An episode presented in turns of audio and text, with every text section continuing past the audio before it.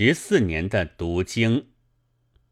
自从张世钊主张读经以来，论坛上又很出现了一些论议，如谓经不必尊，读经乃是开道车之类。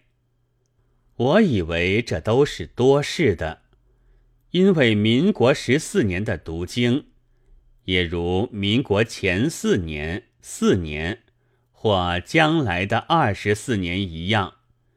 主张者的意思，大抵并不如反对者所想象的那么一回事。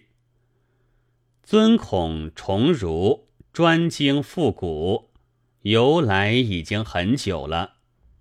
皇帝和大臣们向来总要取其一端，或者以孝治天下，或者以忠照天下。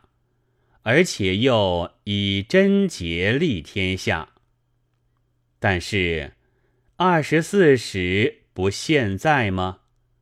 其中有多少孝子忠臣、节妇和烈女？自然，或者是多到历史上装不下去了。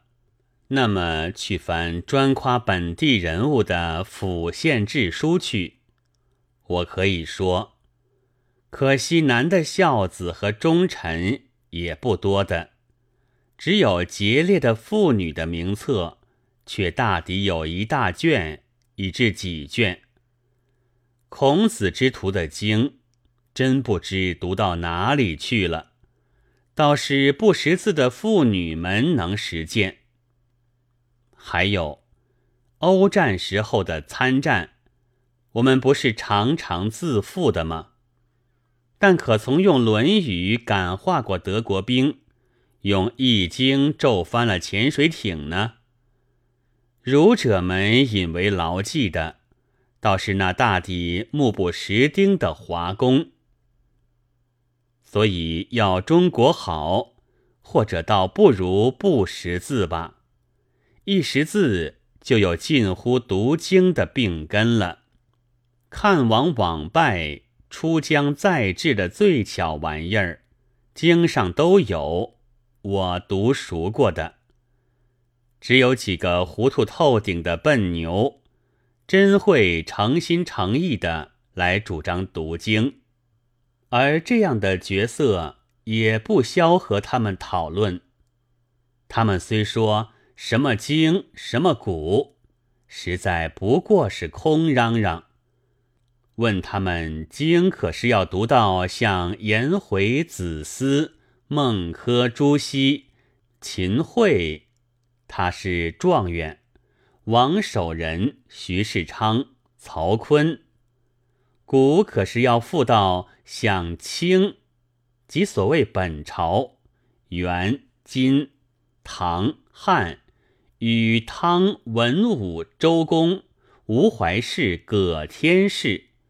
他们其实都没有定见，他们也知不清颜回以至曹锟为人怎样，本朝以至葛天氏情形如何。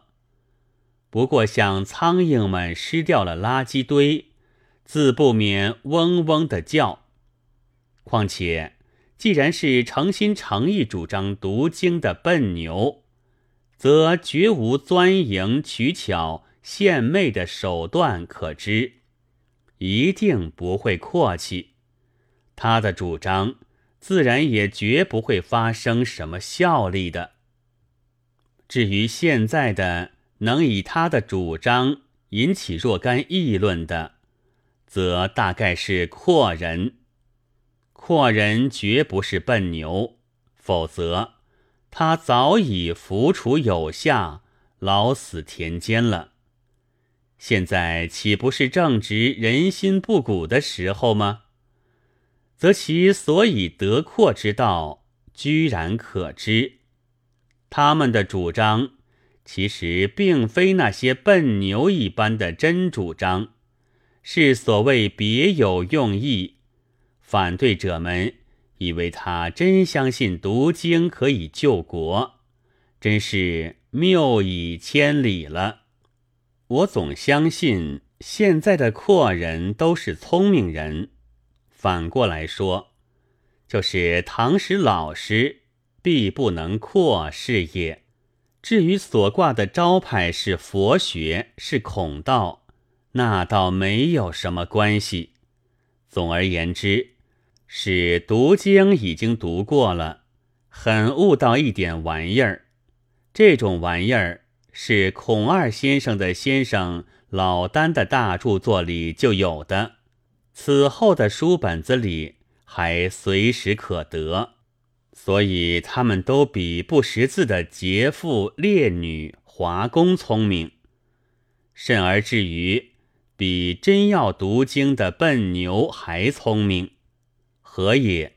曰：学而优则仕故也。倘若学而不优，则以笨牛莫视，其读经的主张也不为世间所知。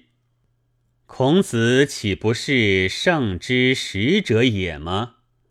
而况之徒呢？现在是主张读经的时候了。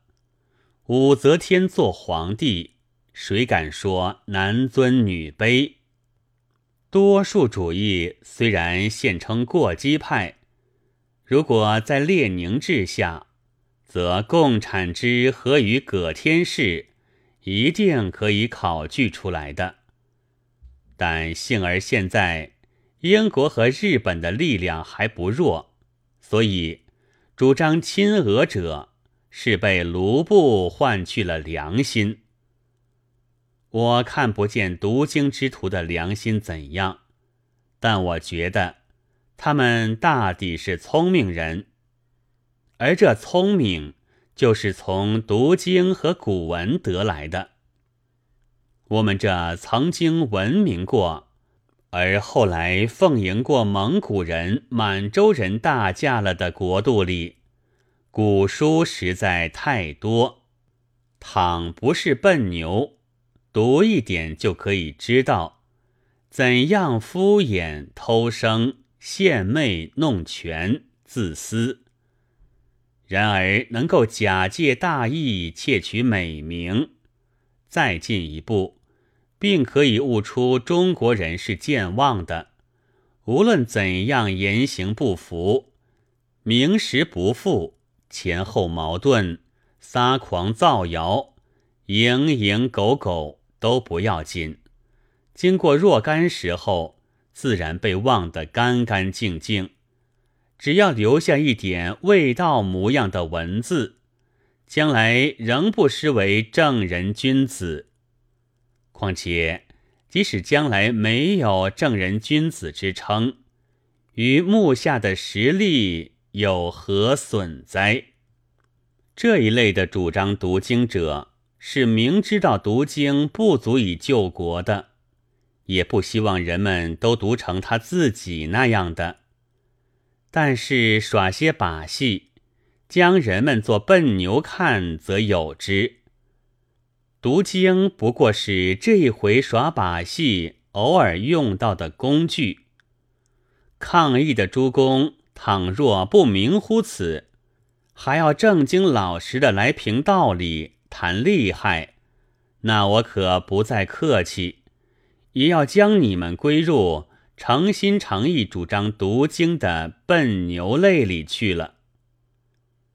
以这样文不对题的话来解释掩乎其然的主张，我自己也知道有不公之嫌。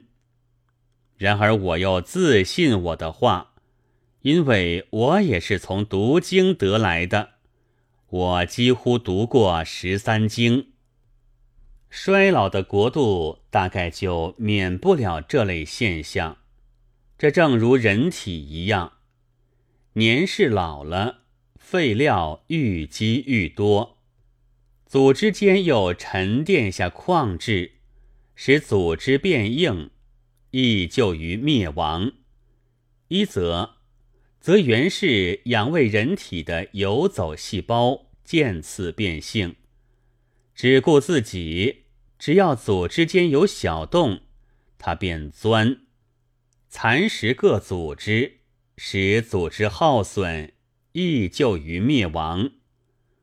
俄国有名的医学者梅契尼科夫特地给他别立了一个名目——大嚼细胞。据说，必须扑灭了这些，人体才免于老衰。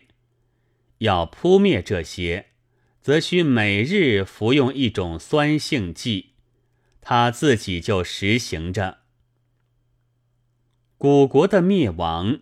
就因为大部分的组织被太多的古习惯教养的硬化了，不再能够转移来适应新环境。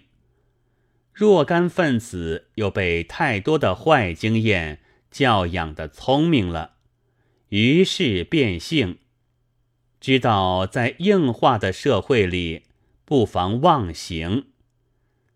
单是忘形的。是可以议论的，故意妄行的却无需再与谈理。唯一的疗救是在另开药方，酸性剂，或者简直是强酸剂。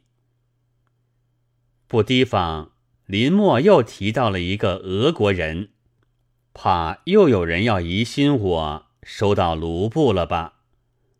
我现在郑重声明，我没有收过一张纸卢布，因为俄国还未赤化之前，他已经死掉了，是生了别的疾病，和他那正在实验的药的有效与否这问题无干。